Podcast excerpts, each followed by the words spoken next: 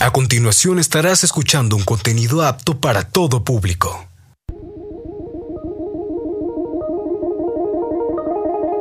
Tecnoverso. Un mundo lleno de datos, novedades, avances científicos, estadísticas, soluciones. Tecnoverso. La relación dinámica entre tecnología y sociedad.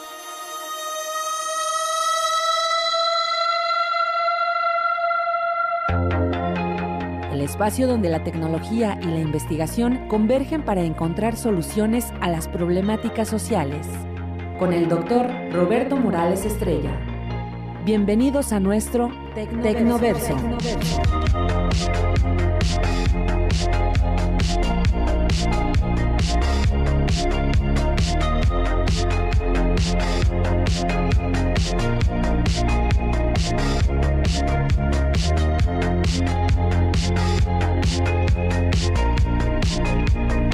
Muy buenas tardes, estimados radioescuchas, nuevamente con ustedes para darles la más cordial de las bienvenidas en esta un día más en esta tarde calurosa. Está muy muy caluroso. Por favor, hidrátense, tomen agua y manténganse frescos, manténganse en la sombra. No permanezcan mucho tiempo en el sol, son las recomendaciones pues de los expertos, porque además esta ola de calor todavía no tenemos una fecha de término y desafortunadamente pues los efectos del cambio, eh, los efectos de, lo del clima, pues es, todavía más profundo y, el cambio climático empieza a hacer estragos, van a venir lluvias y ahorita hay sequías, esperemos de que pues eh, no sea tan profundo el impacto. Bien, pues hoy pues nuestro tema es un tema que tan cercano como tan lejano ¿A qué nos referimos? Pues que la inteligencia artificial que pues desde ya hace un tiempo, a mediados del siglo pasado, empezó a surgir, pero lo que es a principios de este año y sobre todo a, partir de noviembre de, del año pasado, pues la inteligencia artificial se ha venido empoderando. Eh, sabemos que la convergencia tecnológica, que es la biotecnología, pues que se refiere a todo el aspecto eh, biológico, el manejo, de, manejo de genes y de todo tipo de células. La, nanotecnología, que es el manejo de los átomos, y, eh, la cognotecnología, que se refiere solamente a la, a la parte de, los, eh, de, las neuronas, y que pues obviamente es toda una, una, un área muy compleja y muy amplia. Y también pues la infotecnología, o sea, la información. Eh, Manuel Castel, que nos, Castells, que nos habla de la sociedad informatizada, y Peter Drucker, que nos habla de la sociedad del conocimiento. Y de hecho esto de la inteligencia artificial viene siendo un eje transversal de, estas, de estos grandes campos, científicos.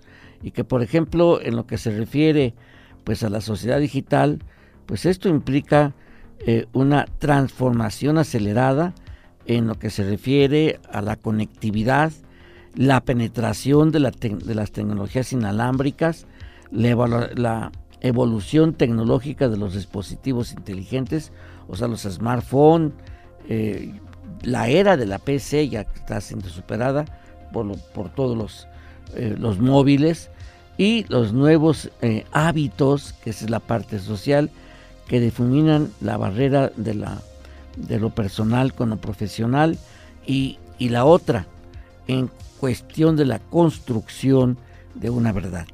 Ahí es donde tenemos graves problemas porque pues eh, eh, cuál es la información veraz, objetiva, frente al manejo de información pues sesgada a partir de bots, eh, pues serían, como dicen los expertos en Big Data, son los datos sintéticos y que hoy la generación de datos sintéticos que son que es información tanto numérica, textual como de imágenes y eh, obviamente a veces de voz porque la inteligencia artificial pues también nos habla, ¿no?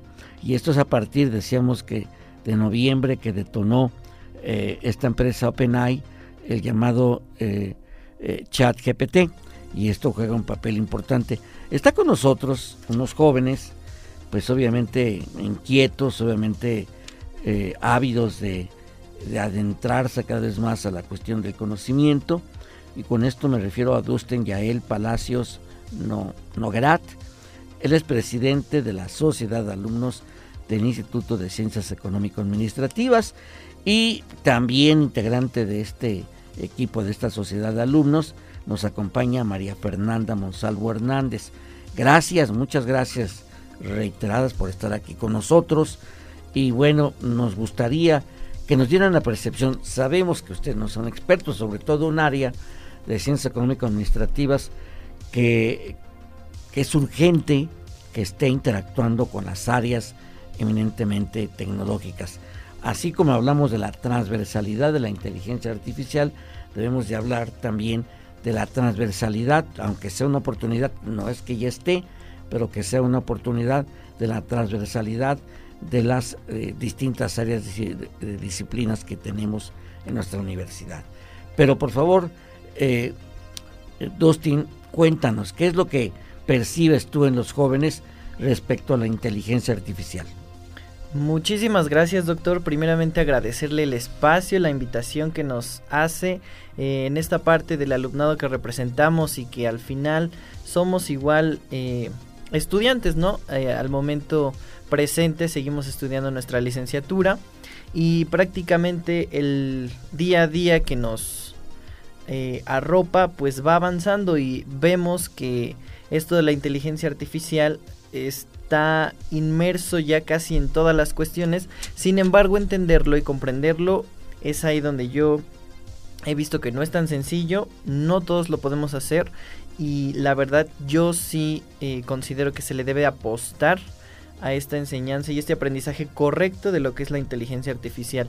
Eh, en el Instituto de Ciencias Económico-Administrativas que se ofertan las siete licenciaturas, pues podemos ver que en cada una de ellas la inteligencia artificial puede aportar un sinfín de, de herramientas para que nosotros como alumnos tengamos una facilidad de aprendizaje, una facilidad de hacer uso de programas, entre otras cosas. Eh, la verdad con el comercio exterior que se lleva ahí, la mercadotecnia, la administración, el mismo turismo, todo esto que hemos ido viendo a lo mejor en las redes sociales actualmente de la creación de las diferentes cuestiones de la inteligencia artificial, la verdad sí me han llamado mucho la atención y pues por el contrario igual he visto y he analizado, me he puesto como más profundamente a checar que posiblemente el mal uso de esta inteligencia artificial nos pudiese hacer en pues en un futuro cercano a la mejor pues más flojitos o de alguna manera simplemente tomar estas herramientas para facilitarnos la vida y entonces empezar con un sesgo pues educativo en un mal uso de esta inteligencia artificial. Muy bien, bueno, la verdad es que la idea de la inteligencia es facilitar eh, las actividades que realiza el ser humano. El ser humano sin la inteligencia artificial no sería, sin, la, tecnología no sería lo que es. O sea, la tecnología es una ampliación de capacidades del ser humano desde el origen de la humanidad, porque eso le permitió pues posicionarse de estar a la, a la mitad de la cadena trófica, a la punta de la cadena trófica.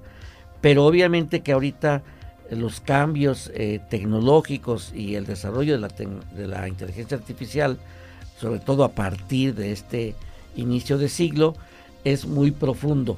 Quisiera que escuchara a, Fernanda, que, pues, que, que, nos ayude. ¿Cómo ven también incluso las mujeres? ¿Sabían ustedes que la inteligencia artificial también es misógina? Eh, hay una, una, hubo una inteligencia artificial que formaba parte, forma parte de un consejo de administración y ella recomendaba que no se contrataran mujeres a nivel ejecutivo. Entonces también se traslada, la inteligencia artificial es una extensión de nuestra capacidad cerebral, de, vamos a llamarle nuestros algoritmos bioquímicos, o sea, nuestras neuronas, que se eh, pues obviamente se emulan en la inteligencia artificial.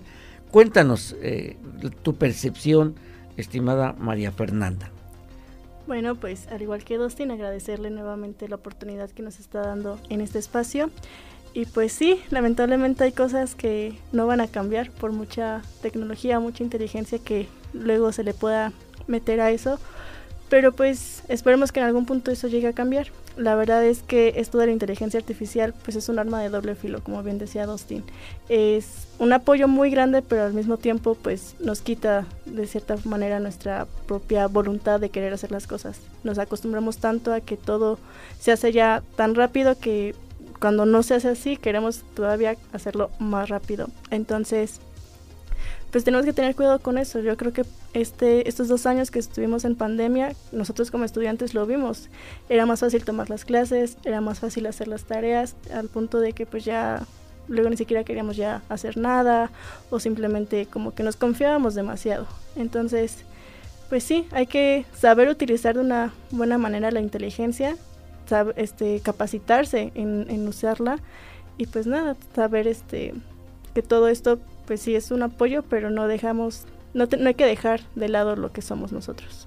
Claro, la computación y la inteligencia artificial junto con el Internet han venido a transformar toda actividad humana, porque incluso lo que vemos y sentimos, convivimos con la, con la inteligencia artificial a través de los asistentes, como Alexa y como iOS y como otros tantos que hay, y que esto obviamente nos lleva, sin darnos cuenta, ustedes nacieron tecnológicos, ustedes nacieron con la tecnología y que por ejemplo ahorita las nuevas generaciones, los bebés ahorita, pues eh, eh, tienen a la, a, la inteligencia artificial en, sus, en los dispositivos móviles de sus papás y ya están con ellos jugando y hacen hasta berrinche porque no les dan el celular para que para que jueguen pero la verdad es que la inteligencia artificial representa sin lugar a dudas una eh, pues una, eh, un problema eh, muy fuerte. Si bien es cierto, nos ayuda a eficientar muchas actividades,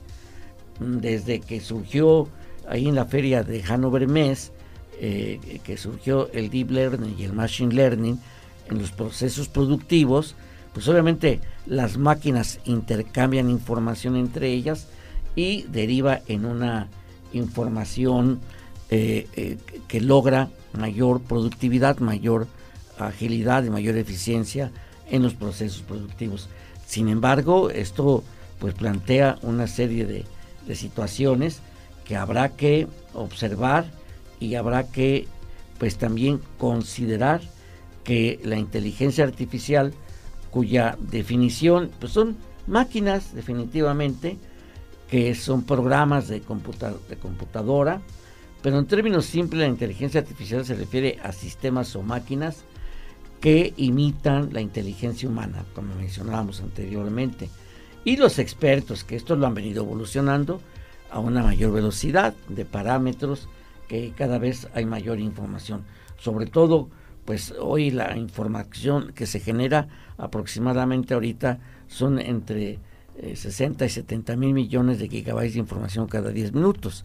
Es descomunal. Sin embargo, a mí me gustaría que, pues que ustedes, y ahorita que regresemos de la pausa, que Dustin nos, nos, nos hable de las inquietudes de los estudiantes, sobre todo los, pues que, los que están entrando, porque ellos ya traen una serie de, comportamientos tecnológicos.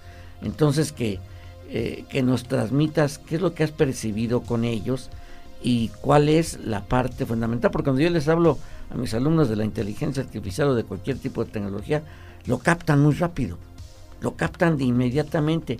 Ya la habilidad para entrar a, eh, a las máquinas es parte casi eh, consustancial pues, al trabajo que todos realizamos. Regresamos en un momento con más de este tema.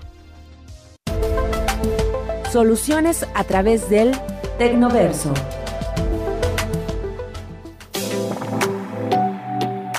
La inteligencia artificial es una disciplina que cada vez despierta más interés entre los estudiantes de bachillerato y formación profesional. Así se desprende de un estudio elaborado por IBM a partir de una encuesta a casi mil estudiantes. Según revela este informe, 8 de cada 10 jóvenes sabe qué es la inteligencia artificial y un 85.2% está convencido de que ya está transformando el modo en el que trabajan los profesionales. Otra herramienta de sobra conocida por los estudiantes es la nube. El 98.1% de los encuestados asegura conocerla y cuáles son sus funciones. Además, 44.9% de los jóvenes afirma haber usado la nube para descargar aplicaciones de pago.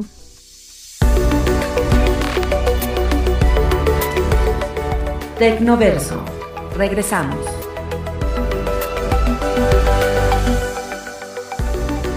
Ideas, soluciones, investigación y sociedad en Tecnoverso. Continuamos.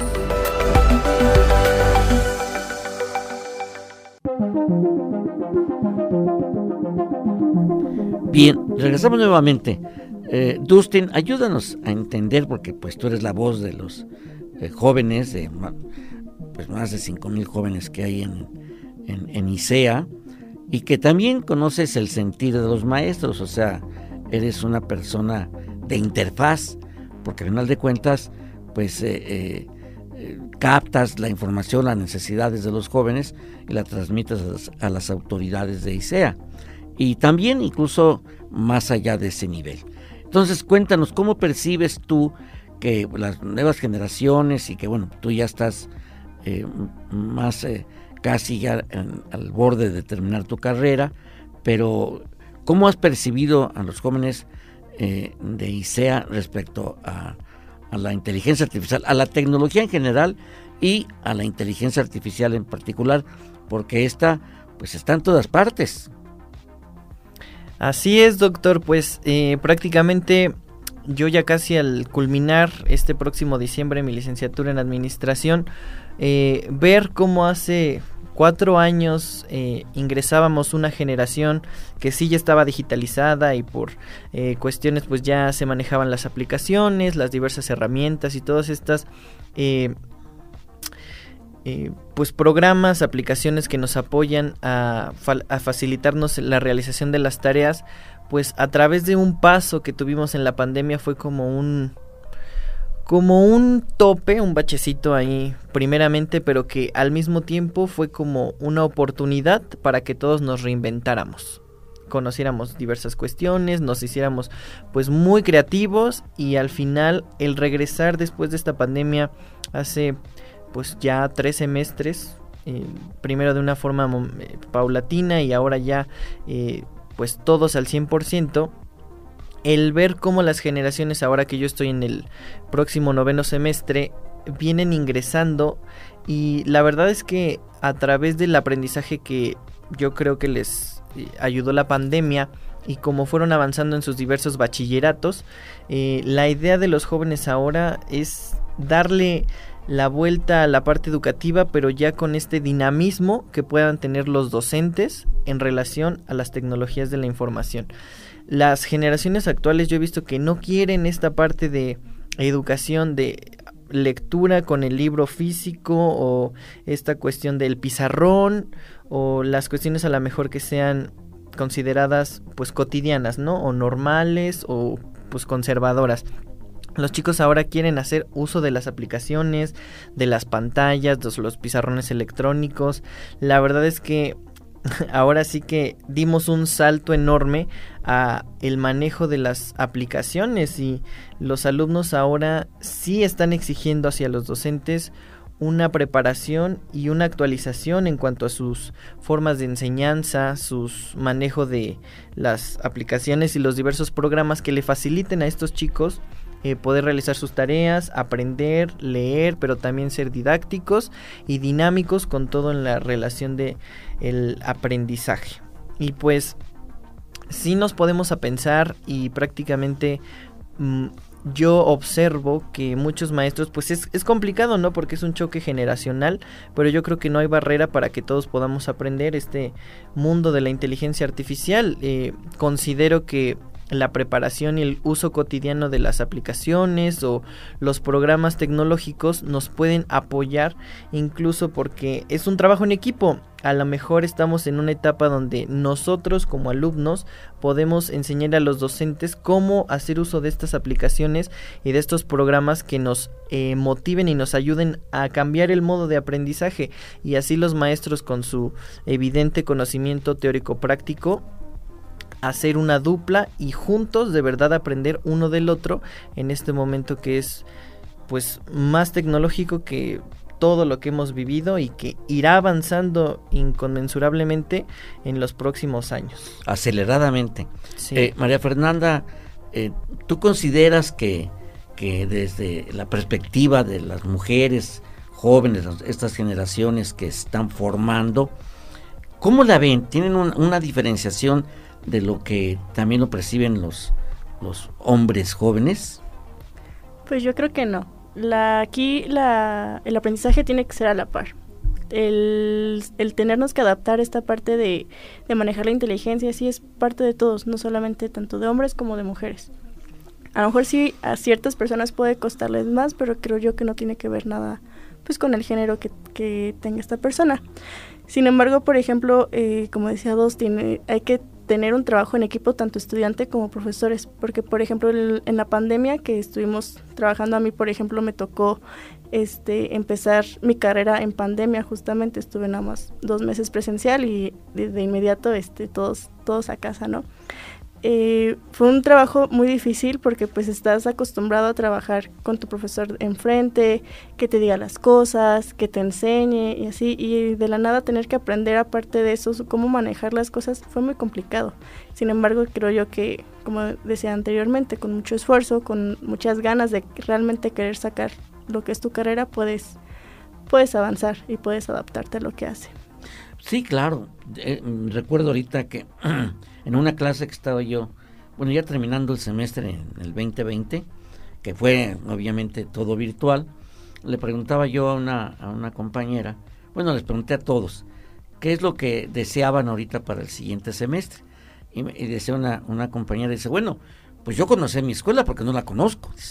Yo, todo ha sido virtual y, y además en esta etapa de la pandemia, los maestros, y, hay que confesarlo, no sabíamos manejar los webinars. no. sabíamos manejar la herramienta a distancia. Tuvimos que aprender. Entonces, si de hecho cada teléfono, cada smartphone, pues eh, eh, que fue en el 2007 cuando surgió el, el, iPhone, pues tuvimos que aprender a manejarlo. Cada cambio de, de, de, móvil, cada cambio de, dispositivo, implica un aprendizaje. Pero fíjense ustedes, eh, hay una, eh, los distintos cambios que ha surgido. Decía alguien, es que son modas. No, son escalamientos que se tienen. En 1840, Charles Babbage, Babbage construyó la primera computadora mecánica.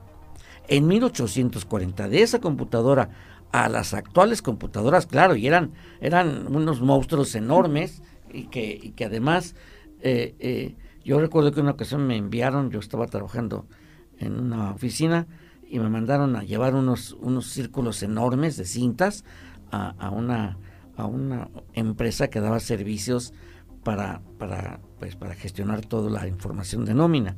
Y tenían una computadora así que en un cuarto oscuro y, y, no se podía ver, nadie podía ver ahí. Y yo me asomé y me regañaron porque no podía ver eso. Ahora, por favor, eh, pues ya no traer una computadora es porque estás limitado a hacer las cosas. Nos hemos hecho dependientes de los dispositivos, de la laptop, de la, del, iPad y, sobre todo del, de, los smartphones. ¿no? Y yo creo que esto viene a redundar precisamente eh, en la articulación que hay entre los dispositivos, las, las PC, o sea, las computadoras de, de escritorio, con las, eh, las portátiles, las laptops y el iPad y el, y el, el iPhone, o sea, los, los teléfonos inteligentes. Y esto pues está caminando hacia el Internet de las cosas, que eso es lo que va a llegar al momento y que ahí esencialmente es inteligencia artificial. Y también la producción de microprocesadores. Cada vez se requieren más sensores y más microprocesadores para el desarrollo de esta gran industria. Y que ustedes son generación, obviamente, de videojuegos. y que empezaron a, jugar videojuegos con, con, consolas y que ahorita la consola ya está, es toda una evolución tecnológica que es multifactorial, es multijuegos y, y que ahora alguien me decía en la mañana, dice, un maestro, yo, ya, yo juego videojuegos, pero nada más en consola, porque si es vía online, pues todos los chamacos me ganan. Dice, son más hábiles y, yo no puedo, yo no puedo ir a la velocidad de ellos, obviamente, entonces le cuesta trabajo. Fíjense, ese es un cambio generacional que mencionaba Dustin. Pero en la parte del aprendizaje, es ahí donde tenemos que buscar la forma. Hay un concepto que se llama literacidad. Este concepto de literacidad se refiere a la capacidad de manejar herramientas tecnológicas que cada vez surgen más y que eh, eh, es para obtener información, porque ahorita el grave problema que se enfrentan ustedes es esa información eh, objetiva. ¿Dónde está? Porque hoy la información está muy, muy sesgada. Y no se diga los diarios, no se diga los noticiarios, ya sean vía televisión o vía periódicos o vía radio, la información está muy tendenciosa. Y es una capacidad de hoy de los jóvenes de poder construir a partir de ahí, porque son fuentes de información, que eh, poder construir la información confiable y oportuna para ustedes. Esto es muy importante porque si bien es cierto que se genera un gran número de información, grandes volúmenes de información, no toda la información es aplicable con objetividad. Ahí es donde entra la habilidad de la propia persona para poder compartir esta información y aprovecharla y construirla en conocimiento y el conocimiento que nos derive en la identificación y solución de problemas o bien materializarla en un producto, bien o servicio para poderlo insertar en el mercado. Esa es la, la metáfora ahorita en lo que se refiere al proceso educativo y pues toda esa gran diversidad de tecnología. Claro que esto requiere que las comunidades, las comunidades educativas, con esto me refiero a directivos, a docentes y, obviamente alumnos, haya un intercambio. No es de que yo te enseño y tú aprendes, no. Hoy es eh, un enfoque transdisciplinario y sinérgico. Es construir conjuntamente nuevos conocimientos para entender la realidad cada vez más compleja. O sea, entender ahorita el calentamiento que tenemos, esta ola de calor, a qué obedece. Y muchas veces, eh, pues ese cambio climático lo provocamos, y no de ahorita. Ah, por ahí hay un estudio que empezó desde 1840, 50 hasta, hasta, hasta el 2021, y hemos visto, según ese estudio, cómo la actividad humana, la economía que, eh, preindustrial e industrial, fueron causantes, son los culpables de este eh, cambio climático. Nos vamos a ir a una pausa y regresamos con más para que ahorita nos ayudemos a entender precisamente este gran fenómeno tecnológico y nuestra realidad en la cual estamos viviendo.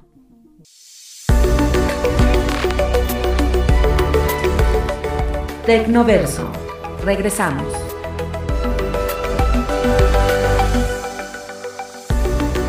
Ideas Soluciones, investigación y sociedad en Tecnoverso.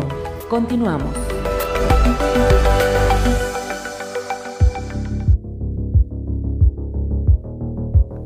Bien, muchas gracias nuevamente con ustedes. ¿Qué pensarían Fernanda y Dustin?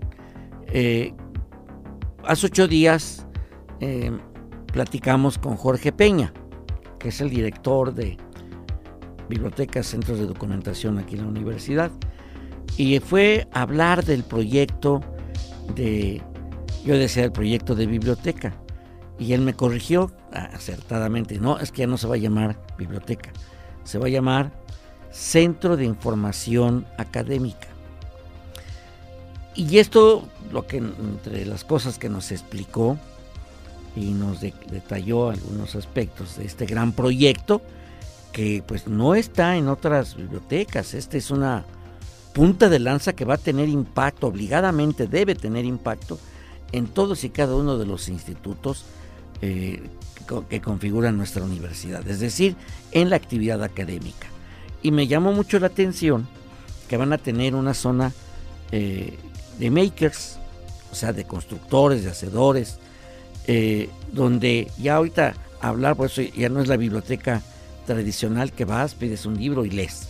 No, ahora estos, estas zonas de makers se refiere a la interactividad, interacción tanto virtual con otras personas, con pares a nivel mundial, a nivel global y mundial, y pues con la propia comunidad.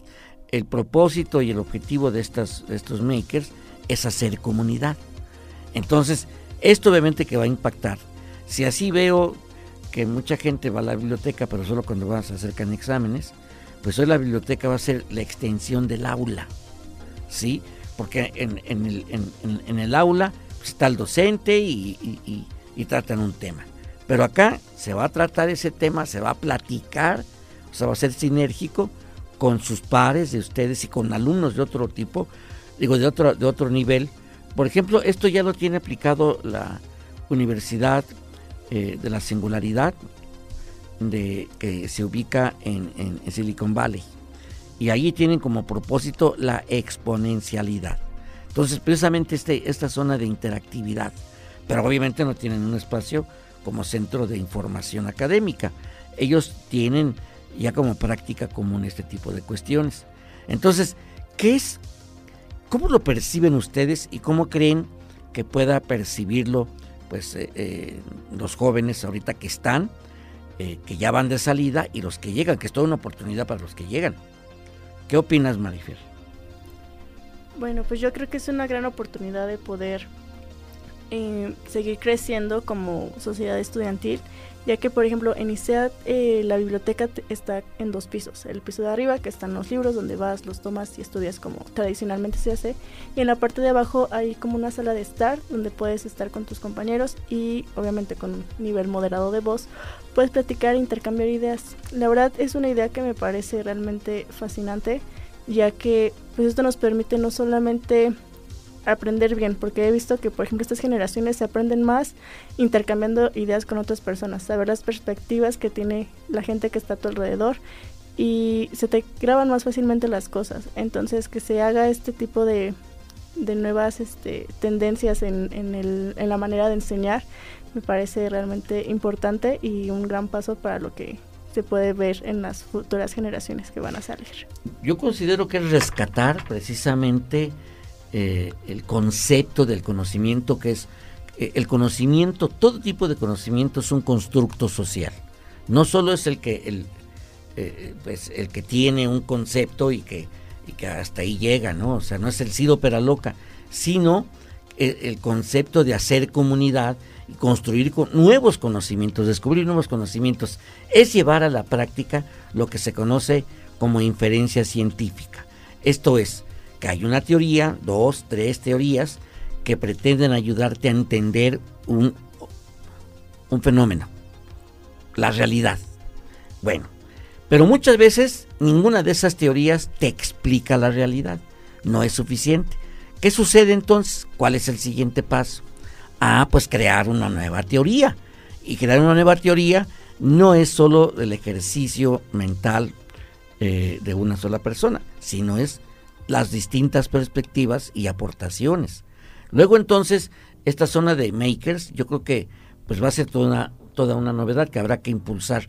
Y, la verdad es que tener pues, los jóvenes ahorita, por ejemplo, como, como este programa de, de Tecnoverso, pues yo creo que deben de considerarlo como un elemento fundamental para impulsar en la, en la comunidad universitaria y de hecho a nivel general es hacer comunidad. ¿Qué opinas, eh? Sí, no, bueno, absolutamente esto de los centros de información que ahora estaría pues eh, renombrando a lo que tradicionalmente conocemos como bibliotecas, me parece extraordinario y la verdad es que yo sé que ya llegará el tiempo en el que se presente al alumnado y entre en funciones, pero sí tenemos que tocar el tema de, del Internet. La verdad es que toda esta inteligencia artificial y aplicaciones y todas las herramientas que tenemos al alcance de nuestro teléfono, nuestra laptop, pues bien no puede ser bien usado si no tiene internet. Entonces es un problema que deriva aquí en la universidad el, buen internet, sin embargo yo creo que ya se está trabajando en ello y se le va a apostar a que eh, cada uno de los campus posea un, un óptimo internet, puesto que las licenciaturas en software, en computación y las que derivan en las diferentes escuelas superiores e institutos, pues necesita esta herramienta principalmente para poder adquirir correctamente sus conocimientos de la manera práctica y sobre todo para apoyar a lo que se impulsa dentro de la universidad. Es extraordinario que le sigamos apostando a esto. La ciudad universitaria de Tulancingo, bueno, es, es increíble. Tienen ahí ya mucha tecnología y demasiada actualización conforme a los programas, el equipo y todo lo que se maneja ahí. Esperemos que esto se vaya eh, replicando en los demás institutos y escuelas porque en una comunidad que es tan enorme y va creciendo pues semestre a semestre, eh, la tecnología nos está ayudando demasiado a eh, superar esto de la oferta que puede dar la universidad. Ahorita me venía a la mente cómo es que licea oferta la licenciatura en mercadotecnia virtual. Y esto, bueno, tiene incluso más alumnos que algunas otras licenciaturas en otros institutos, sin demeritar eh, su matrícula, pero es increíble, ¿no? Como igual como alumnos le estamos apostando a lo mejor a estudiar nuestra licenciatura, pero de una manera virtual. Entonces yo considero que la inteligencia artificial pues va avanzando y como lo hemos eh, dicho redundantemente, pero es que es esta incredulidad y que este asombro que yo tengo de cómo pues hace 20 años podía ser el uso de las tecnologías y cómo ha avanzado ahora, ¿no? Todo lo que va comentando usted de los datos de la información que se genera cada 10 minutos es extraordinario y la verdad pues es difícil imaginarlo todo ese volumen de información.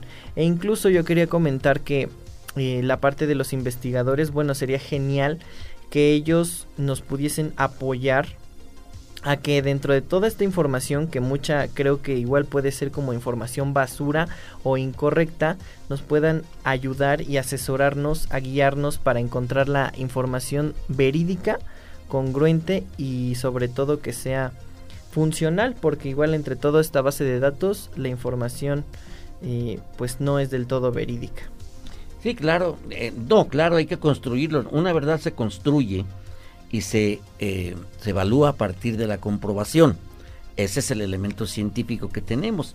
Pero fíjense ustedes, de las 10 habilidades que piden a nivel global, como es el pensamiento analítico, que es crear y, funda y, consolidar el pensamiento crítico analítico, y también la creatividad, la resiliencia y la flexibilidad y la agilidad, lo que hablábamos de las virtudes cardinales, o sea, nunca darse por vencido y ser prudente. Y obviamente mantenerse eh, pues eh, motivado y, buscar el conocimiento por sí mismo y compartirlo. Que haya curiosidad y un anhelo de un permanente aprendizaje. Pero una de las habilidades que están solicitando es la, la alfabetización tecnológica. O sea, no solo tener la tecnología como hacen los bebés, la tienen, la usan. Ellos no tienen la menor idea de por qué surge.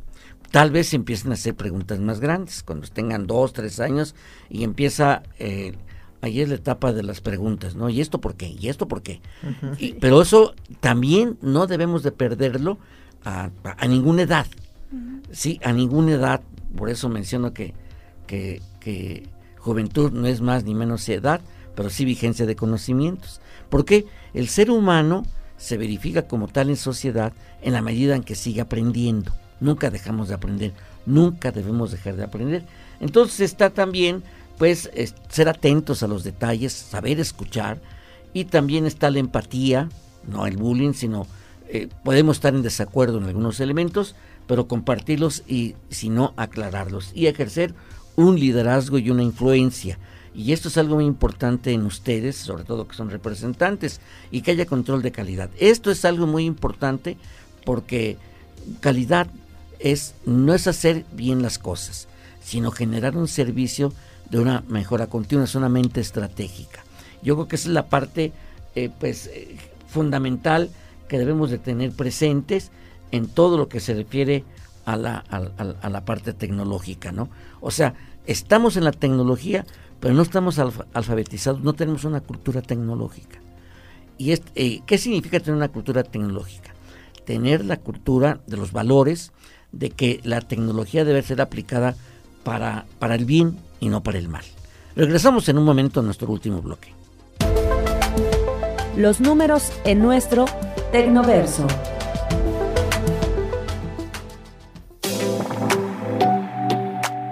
Como parte del compromiso de la UNESCO de involucrar a los jóvenes en la toma de decisiones para el futuro que desean, el equipo de trabajo intersectorial de la UNESCO organizó un evento paralelo donde las voces de los jóvenes y el futuro de la inteligencia artificial es en el marco de la Conferencia General de la UNESCO en su edición número 40.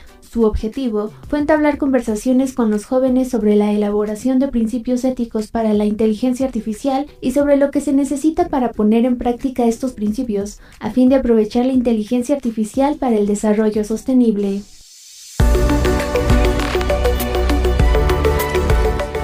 Tecnoverso.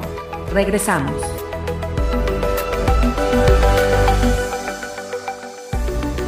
Ideas, soluciones Investigación y sociedad en Tecnoverso. Continuamos.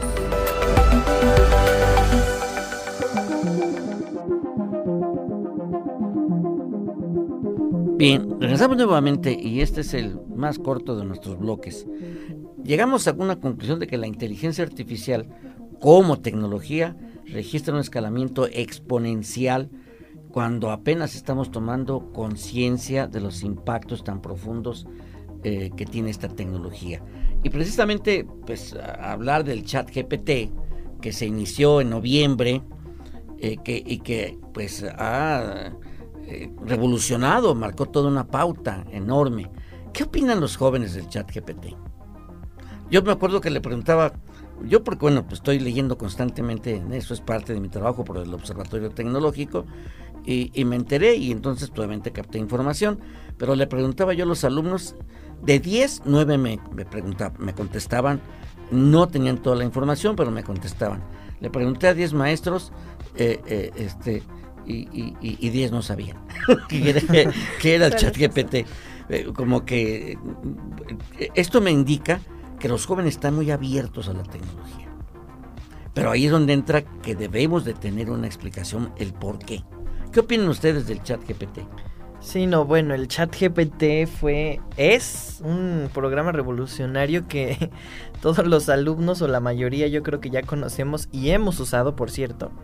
Eh, en esta interacción con la tecnología, bueno, yo prácticamente con eh, una experiencia propia, usarlo para facilitarme el realizar ciertas tareas, resúmenes y cuestiones es muy particular y a la vez uno eh, puede decir de inmediato, eh, no sé, hazme un ensayo de la salud y nutrición sobre las manzanas o las peras. Y es increíble cómo este programa te realiza tal cual la indicación de lo que tú le ordenas. Eh, obviamente ya uno como un ser pensante y crítico debe de tener la capacidad de tomar a lo mejor lo que funcione de lo que te da esta herramienta y nutrirlo con tu propio conocimiento y tu propio tu propia búsqueda de información en otras fuentes más verídicas, fuentes primarias, los libros, etcétera, pero de verdad que sí nos está ayudando revolucionariamente a entender muchas cosas y a interactuar directamente con la tecnología. Yo creo que el chat GPT, pues a medida que avance, los maestros igual lo irán conociendo porque, eh, pues no sé si existan eh, programas que detecten tal cual tareas o proyectos eh, que fueron realizados en ChatGPT, pero va a ser igual incluso a lo mejor una entrada obligada de los docentes a conocer esta herramienta. Claro, Fernanda. Bueno, yo por el contrario de Dustin no estoy tan de acuerdo con el uso de este tipo de, de ayuda tecnológica, ya que pues siento yo que limita todavía más nuestras facultades de poder investigar y sobre todo de aprender.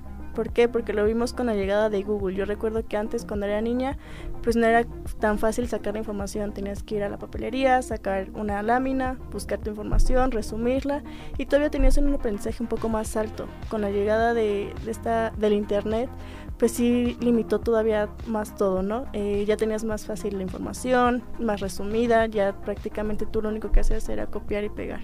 Ahorita con ChatGPT siento que va a ser la misma situación. Sin embargo, no demerito pues su facilidad y su utilidad que pueda tener en manos correctas. Me refiero a personas que realmente lo usen para conocer, para informarse, para aprender nuevas cosas. Sin embargo, uno como estudiante, pues lo que más quiere es hacerse la vida fácil, más este más rápido, más todo para tener tiempo como para otras cosas. Pero pues siento yo que con una buena coordinación en este sentido por parte de los profesores en saber cómo usarlo, podría ser una herramienta bastante factible para todos. El chat GPT, o sea que GPT es un, el GPT significa un generador eh, eh, de texto preentrenado eh, y esto lo entrenan con todos los datos que hay. Y el lanzamiento en noviembre fue un entrenamiento, fue el, el piloto, pero fue asombró, ¿eh? Entonces, para construir el, GPT, el, GP3 eh, fueron 790 mil parámetros, 794 millones de parámetros. Y el GPT-4 que lleva voz eh, y sonido e imagen fueron 100 billones de parámetros. Cuando hablamos de parámetros en ese sentido es la información que manejan el chat GPT que ha, recibido muchas críticas, pero también tiene su utilidad, o sea, ya se ocupa en el comercio, en el sector comercial y en el sector industrial. Entonces, por ejemplo, eh, que es un modelo de, inteligencia eh, de lenguaje extenso, lo que se llama eh, la versión de, de, este modelo, que es un lenguaje y que es un transformador generativo, pero básicamente como dice eh, Noam Chomsky, no es mentiroso porque no te dice, y cuando tú le preguntas si te puede decir esto, no lo puedo contestar, porque únicamente él relaciona información, no piensa, no analiza. ¿Sí? Entonces, que tiene información y que sí te ayuda, sí, pero es una herramienta. Una, un desarmador plano te puede ayudar para muchas cosas pero no para un tornillo milimétrico o un tornillo de cruz. Entonces, ¿qué significa esto? Que tenemos que saber utilizar la tecnología desde el punto de vista de eficiencia, desde el punto de vista de utilidad, es decir, que genere satisfacción en una, en una tarea, en una actividad, pero también con valores. tú puedes matar a una persona con un desarmador. Entonces, no usar un instrumento para hacer daño. Entonces, evitar eso y eso es la parte complicada. El tiempo se nos agota y quisiera que en un minuto preguntarte, María Fernanda, que me hables de María Fernanda en su vida universitaria aquí en esta autónoma del estado de Hidalgo. Bueno, eh, pues mi nombre es María Fernanda, Mafer para los amigos. Estoy estudiando el séptimo semestre, no, octavo semestre de la licenciatura en administración. Eh, empiezo mi servicio ya dentro de muy poco y la verdad es ha sido una experiencia bastante altibaja, tanto buenos momentos con amigos, con profesores, malos igual con amigos y profesores, pero al final de cuentas es algo muy bonito. Amo mi carrera, me gusta bastante desde el primer día que, entré hasta yo creo que el último momento en el que esté aprendiendo y pues es algo muy, muy, no sé, es, es hermoso prácticamente. ¿Y cómo ves tu futuro? Mi futuro, pues incierto, al igual que el de todos. Uno puede tener expectativas y planes, pero, al final del día nunca sabes lo que se te pueda presentar. Tan solo hoy en la mañana no esperaba estar aquí sentada con usted en un programa de radio tan importante y véame, aquí estoy. Entonces, hablar de, mi futuro creo que no, no va a ser que, nada se cumpla. Mi estimado Dustin, ¿cuál es tu vida y tu experiencia aquí como universitario en esta, en esta nuestra alma mater? No, pues yo encantado desde el bachillerato que estudié aquí en la preparatoria número uno y ahora ser representante de los alumnos del Instituto de Ciencias Económico-Administrativas es eh, una de mis mayores satisfacciones eh, esta representación pues porque mi servicio, mi, mi habilidad de estar apoyando y ayudando en lo que se puede, es prácticamente lo que me motiva en el día a día. El poder mejorar y seguir con un eh, con una productividad eh, con los alumnos es extraordinario. Yo veo que el instituto va creciendo, va avanzando y va en una dirección directo a la internacionalización. Entonces, pues eso me llena de orgullo y yo estaré trabajando para ellos y con ellos eh, todo el tiempo que me corresponda y pues contento de estar en estos espacios y en seguir eh, orgulloso siempre de mi universidad. ¿Tú quisieras en tu futuro seguir siendo líder? La verdad es que sí, sí me llama mucho la atención, tengo una visión eh, diferente, centrada mucho a lo educativo, a lo académico, al alumnado, porque conozco las deficiencias, conozco, eh, bueno, no, las áreas de oportunidad que llamamos y sé los métodos y los mecanismos para poder mejorar eh, pequeñas cosas, pero que son muy significativas. Bien, bueno, pues yo creo que como jóvenes ustedes tienen todo un futuro Obviamente yo tengo más pasado que futuro, pero a final de cuentas, pues el futuro es la intensidad con que lo vivas. Y el futuro es cierto, como dice Marifer, o Maffer, como dice ella, pues eh, eh, es incierto. La reina del futuro es la incertidumbre. Lo que nos acerca ahí es la probabilidad. ¿Y cuál es esa, esa, probabilidad?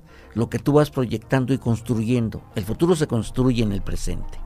Lo que haces ahorita va a tener consecuencias. Lo que se siembra ahorita se cosecha después. Entonces, ahorita es el momento de que ustedes construyan su futuro, tengan una línea, nunca se cumple al 100%, pero el esfuerzo es fundamental y sobre todo nunca darse por derrotados. Esa es la parte importante. Agradecemos la presencia en este Tecnoverso a nuestro queridísimo amigo Dusten Yael Palacios Noguerat y a nuestra queridísima amiga María Fernanda Monsalvo Hernández, líderes eh, pues jóvenes líderes del Instituto de Ciencias Económicas Administrativas porque forman parte de eh, la sociedad de alumnos de este instituto a quien saludamos al director desde aquí, al, doctor Jesús Ibarra Zamudio.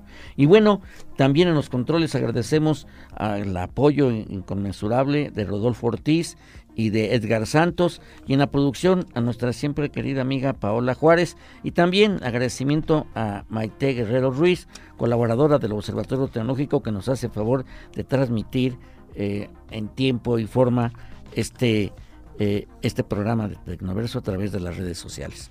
Y a ustedes y cada uno, pues que nos, que nos apoya, que nos, que nos eh, eh, protege con la generosidad de su tiempo. Este programa viene de ustedes y para ustedes. Por lo tanto, mi gratitud y un abrazo fresco, porque está muy fuerte el calor. Hasta la próxima. Gracias por escucharnos. Nos encontramos en una próxima emisión de Tecnoverso.